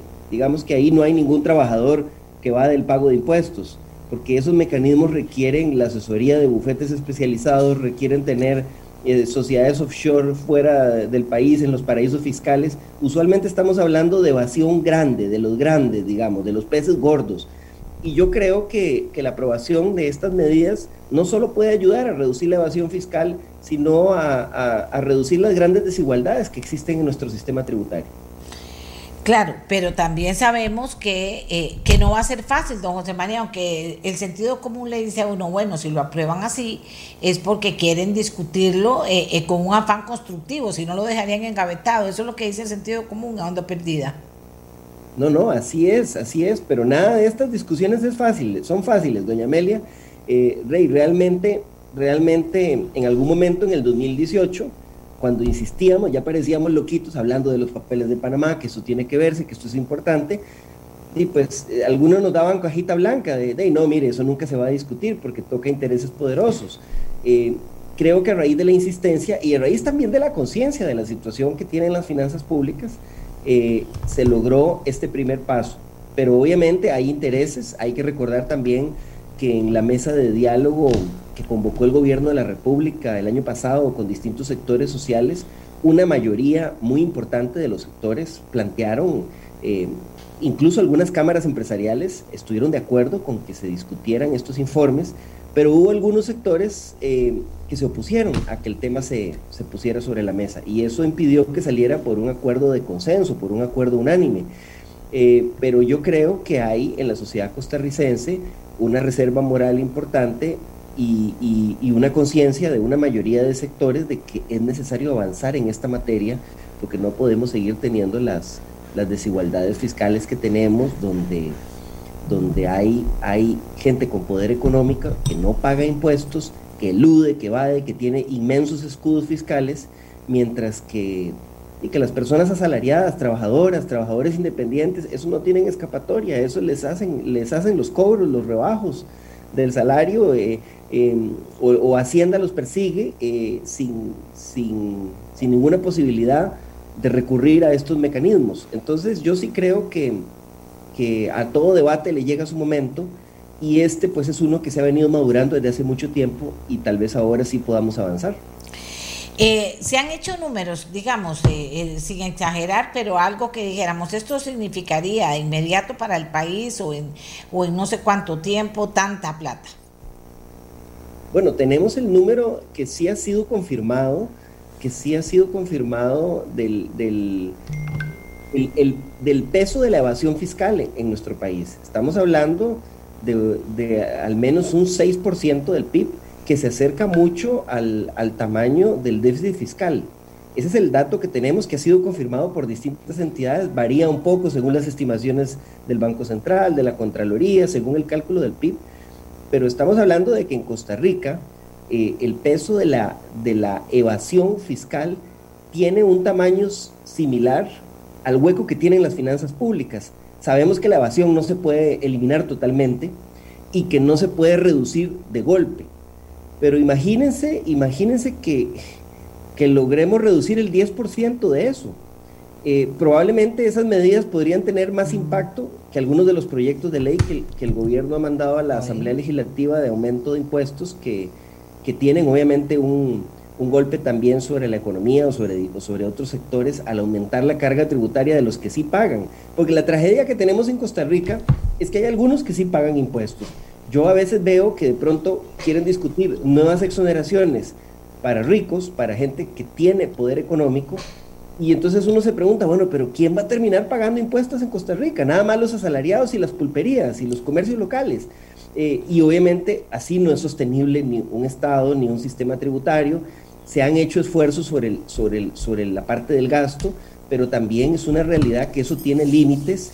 Eh, la Asamblea tuvo que echar para atrás con una norma que aprobaron en el presupuesto para este año, donde ordenaban congelar y eliminar prácticamente un montón de plazas que se ocupan en, en, el sector educación, dejando escuelas sin maestros. Es decir, también el recorte del gasto tiene límites en una sociedad que demanda eh, servicios de calidad de parte del Estado y donde las necesidades se han disparado también en el contexto de la pandemia. Se necesita inversión pública en obra pública para reactivar la economía, se necesita eh, eh, reforzar a la caja y reforzar todo el sistema de salud que está sufriendo un, un estrés impresionante, hay demandas en seguridad, hay demandas en, en infraestructura vial.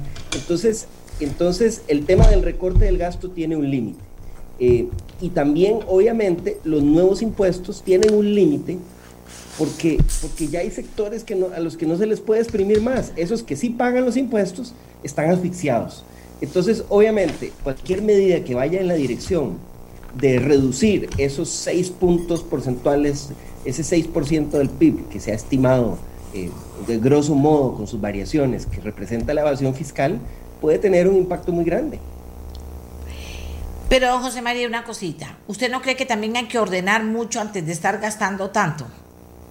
Que hay que ordenar cosas en la, en la empresa pública también, don José María.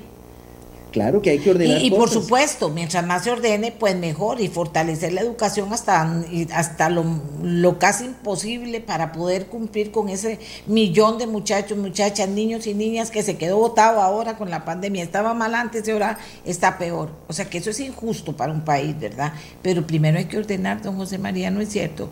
Vea que todas las empresas, grandes, medianas o pequeñas, la pandemia los sentó a ordenar.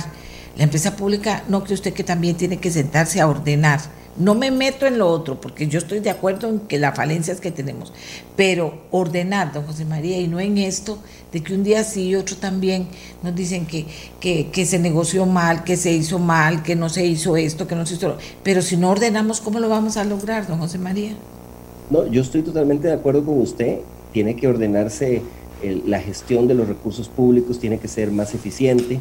Hemos dado algunos pasos en ese sentido. Por ejemplo, en la Asamblea aprobamos recientemente la reforma integral a la ley de contratación administrativa, la ley de contratación pública, que según la Contraloría puede tener un impacto muy grande en mejorar la eficiencia de las compras públicas, eh, al garantizar mayor transparencia en esas compras, simplificar los trámites, agilizar los procesos de licitación, eh, eh, nuevos mecanismos para poder combatir, digamos, casos de corrupción, casos de despilfarro. Entonces creo que eso es una medida importante. En el caso que usted menciona del, del, del, del sector educación, comparto plenamente la preocupación. El país hizo una apuesta creando esta figura de Fonatel al que se le iban a destinar los recursos ah. para la para la alfabetización digital y para reducir la brecha tecnológica y no ha funcionado, hay que reconocerlo y decirlo claramente. El modelo de Fonatel no ha funcionado, hay una inmensa cantidad de recursos que están ociosos, que se ejecutan de forma muy lenta, muy ineficiente. Mientras tanto tenemos ese montón de hogares, ese montón de hogares que no tienen acceso a Internet, donde los estudiantes están totalmente desconectados del sistema educativo el país tiene los recursos, y eso es tal vez lo más triste, el país tiene los recursos para reducir esta brecha, pero no se ha hecho lo que había que hacer y no se han tomado las medidas de emergencia que podrían tomarse. Me parece que es un, ejemplo muy claro de la ineficiencia institucional, donde tenemos a la SUTEL y a ARECEP que se tiran la bola con el MISIT y, y, se pasan peleando y se tiran las responsabilidades, pero lo cierto es que los procesos y los proyectos van muy lentos. Y por supuesto que hay, que hay grandes ineficiencias en la institucionalidad que hay que combatir, pero al mismo tiempo tenemos que cerrar esa brecha, esa brecha eh, tan grande en, los ingresos públicos y también es cierto que hay necesidades apremiantes que no se pueden dejar sin financiamiento. Entonces todas las medidas suman, todas las medidas suman. En el caso, en el caso del informe de los papeles de Panamá, se le busca dar una serie de herramientas a la administración tributaria, a las organizaciones, a las entidades de fiscalización, precisamente para poder detectar esta gran evasión, esta, esta evasión de, de los peces gordos, que es la que utiliza estos mecanismos. Y eso también es importante porque a veces uno ve que la administración tributaria y parece, parece estar dando una batalla totalmente desigual, de burro amarrado contra el tigre suelto. El tigre tiene todos los mecanismos tecnológicos, legales, eh, eh, los paraísos fiscales y, la administración tributaria nuestra pues eh, sigue actuando con medios totalmente rudimentarios. Entonces también eso abona la eficiencia. No, sí, yo entiendo, le entiendo perfectamente, pero me gusta que estemos de acuerdo en que hay que ordenar la casa, me gusta que estemos de acuerdo en que hay que ordenar la casa, porque si no esto va a ser otra vez algo en que la gente dice, hay plata, nombremos, hay plata, más puestos en la empresa pública. Y es que antes de hacer eso, y a mí me duele por el tema de educación, pero antes de hacer eso tenemos que ordenar la casa porque si no esto no va a funcionar. Pero le agradezco mucho a don José María Villalta que nos haya atendido esta mañana, porque en medio de todo hay gente que quiere ser presidente de este país, yo no entiendo. Tienen que estar clarísimos a ver cómo van a ordenar todo esto. ¿De quién estoy hablando? De don Rodolfo Pisa Rocafort, Nuevo Pueblo. Tiene, eh, eh, tiene la idea, porque ya es el candidato presidencial de un partido, de lanzarse por la presidencia de la República. Gracias a José Moría Villalta, venimos con don Rodolfo Pizarro Rocafort para que nos cuente por qué toma esta decisión en medio de tantos problemas súper grandes que hay que asomarlos y tomarlos. Él dice, yo quiero ser presidente y aquí estoy postulándome. Ya volvemos.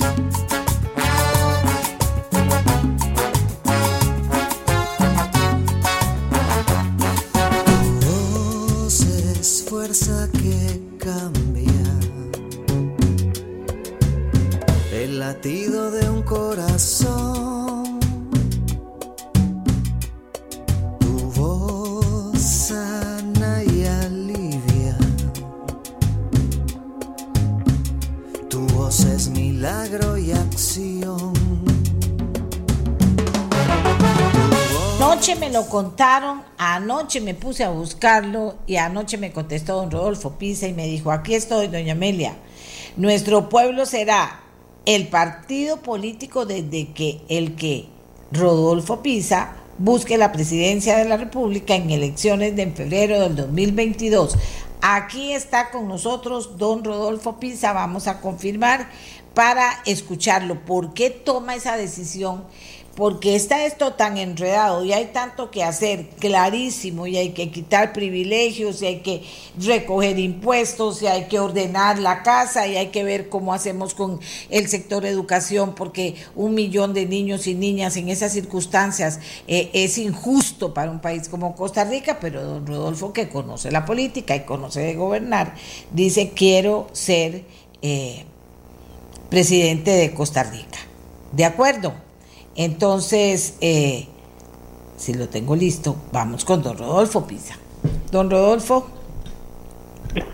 Sí, buenas, buenos días. ¿Cómo está, doña Amelia? Buenos días a todos los, los radioescuchas. Todavía me eh, tiene pensando usted cómo toma esta decisión en medio de todo esto que está pasando en Costa Rica. Tiene que haber encontrado algo, la, la llave para poder mejorar esto, porque si no, ¿para qué toma esa decisión? ¿Cómo está esa historia? Bueno, eh, en primer lugar, todavía la decisión de ser o no candidato no es no está tomada. La ah, decisión de construir, la decisión de construir y de apoyar una coalición desde el partido Nuestro Pueblo, pero con otros partidos, que obviamente sí está tomada y en eso voy a trabajar, ayudar en esa en esa dirección. Ya el papel que me toque jugar, ya eso eh, se verá, si es que hay una convención, si es que hay un acuerdo, pueden ser que encontremos eh, un, candidato común o puede ser que me toque a mí eh, liderar. Yo no, no descarto eh, ni ser candidato ni dejar de serlo.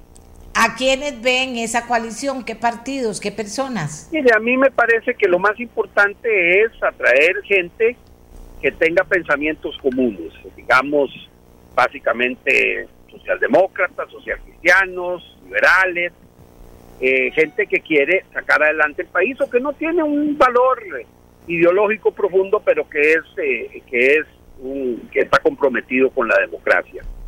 Yo estoy terminando ahora un libro que presento eh, prontamente en Washington sobre la democracia en las Américas.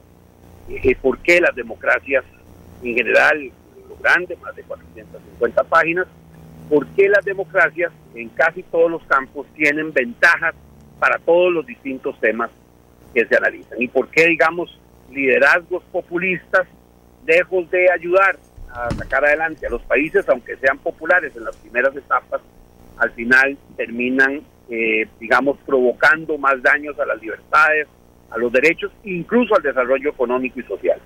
Bueno, esa es, esa es una cosa que, me interesa. Eh, obviamente gente que comparta la idea de que la justicia es importante, de que la libertad es importante, y, me parece que esa es eh, la tarea. Y lo último, que usted planteaba en la pregunta, ¿por qué en la Costa Rica de hoy? Bueno, porque si el país estuviera bien, uno deberá, no debería meterse en política. Dice, el país va creciendo económicamente, hay buen empleo, eh, se va bajando la pobreza. Bueno, en buena hora, ya uno no le interesa asumir una tarea porque el país tal vez no lo necesita. Eh, en la política solo se debe participar cuando realmente se necesita, no cuando uno necesita, sino cuando la sociedad necesita el aporte que uno pueda.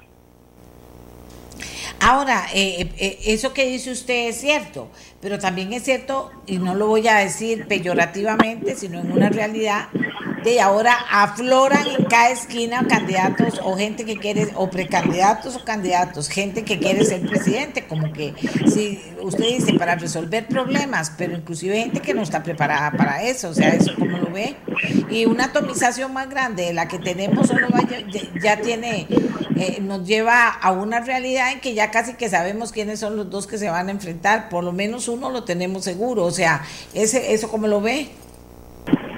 Bueno, siempre hay, en política siempre hay aspirantes y suspirantes. Sí, como nunca como ahora.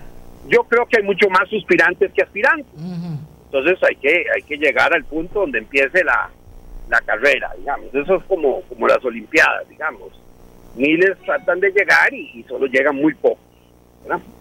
Pero eh, obviamente eh, todos con el derecho de participar y todos aportando ideas y para mí todos son son respetables, es decir, cualquier persona que asuma la responsabilidad de pedirle al pueblo que lo acompañe, me parece respetable. Pero hablemos de nombres, ¿una coalición con qué? ¿Se va a tomar en cuenta, digamos, se le va a hablar a Eli Mario Redondo que está ahí, bueno, yo he hablado Chávez con ellos y esperaría encontrar acuerdos también con ellos y con otros, con otros actores eh, que me parece que, pueden que pueden sumar en la dirección de, construir de construir eh, propuestas fundadas en la justicia y en la libertad. ¿Y a usted le tocaría ir a hablar con toda esa gente?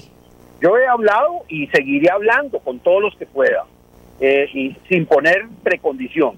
Es decir, la condición es, bueno, encontremos el acuerdo de fondo y después veamos a ver qué papel le toca jugar a cada uno en la sociedad. Un poco como en la teoría de la justicia clásica de un autor, John Rawls, es decir, construyamos primero la mejor sociedad que creemos y después sin saber qué papel nos va a tocar a jugar en cada una de, en esa sociedad.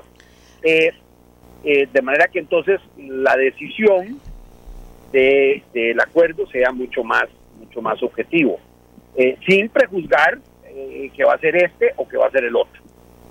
Ok, pero sí una línea, una línea ideológica, una línea, ¿dónde está esa línea sobre la que usted va a conjugar voluntades para sacar adelante un proyecto político como el que nos habla? Tiene toda la validez ese, ese proyecto, pero ¿dónde está la línea? ¿Son derecha, izquierda, centro, todos, unos, otros? O sea, ¿cómo, cómo va a funcionar para, para poder hacer algo que tenga eh, sustento? Bueno, en primer lugar, eh, un compromiso con la democracia. Sobra decirlo, pero eso en, tiempos en que han eh, crecido muchas candidaturas populistas en, toda América y en, Europa incluso y en, el resto del mundo, eh, eso ya de por sí es, es una primera línea. Y es una línea muy importante. El creer en la democracia como también en los derechos de las mayorías, en los derechos de las minorías, en el Estado de Derecho, en la independencia judicial, todo ese tipo de cosas son fundamentales. ¿verdad? También obviamente en elecciones libres, no solo elecciones libres, periódicas y competitivas, sino también esos otros valores que, que, suman en la democracia. En segundo lugar, tener un compromiso con la justicia. Eh, eso también tiene que ver un poco con mi trayectoria. ¿eh? No, no por nada me tocó el honor de ser, de ser, de ejercer de magistrado de la Sala Constitucional y, y, vengo de una trayectoria, de, una influencia obviamente de mi padre, de un compromiso con la justicia. Ese compromiso con la justicia incluye justicia social también, incluye seguridad ciudadana. Y el tema de la libertad, porque me parece que ahí hay otro tema, se cree o no se cree en la libertad.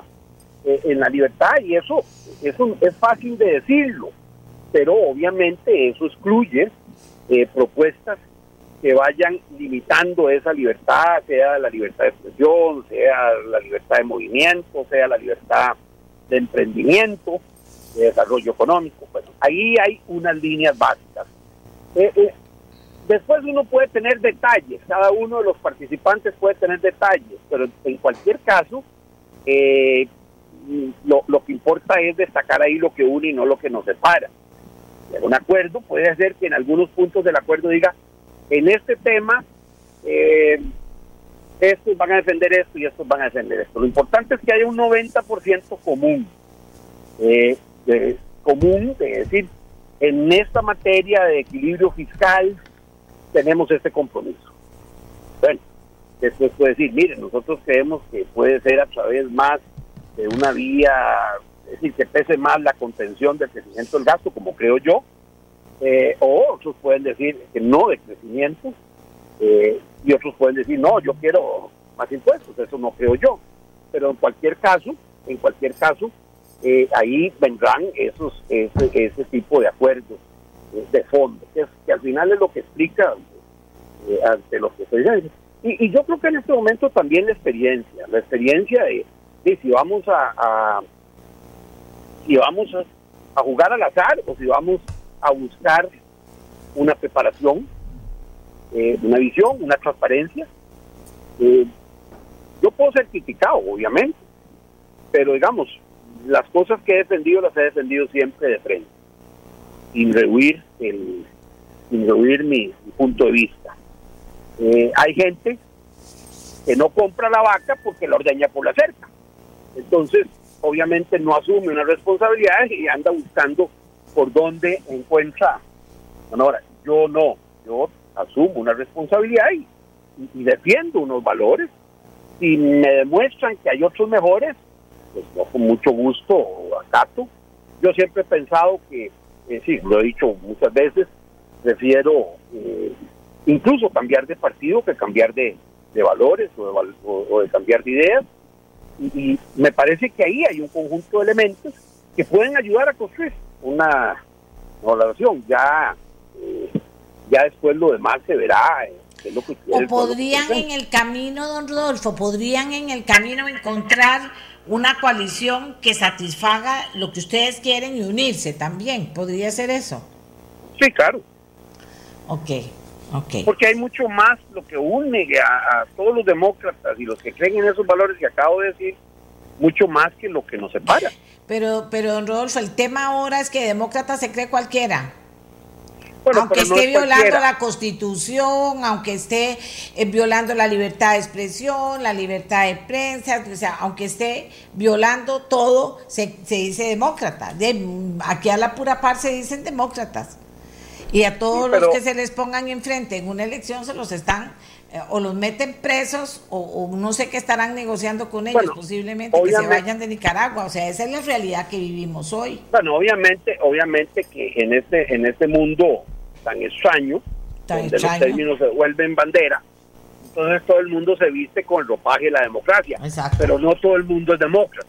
Y el de- la democracia está, por eso le dije lo del, lo del libro, es decir, hay unos parámetros que permiten saber si usted, y es y usted enamoró a algunos de ellos en tema de libertades, el respeto a, las demás personas, el respeto a los derechos de las minorías eh, y las mayorías gobernando, pero al mismo tiempo respetando a las minorías.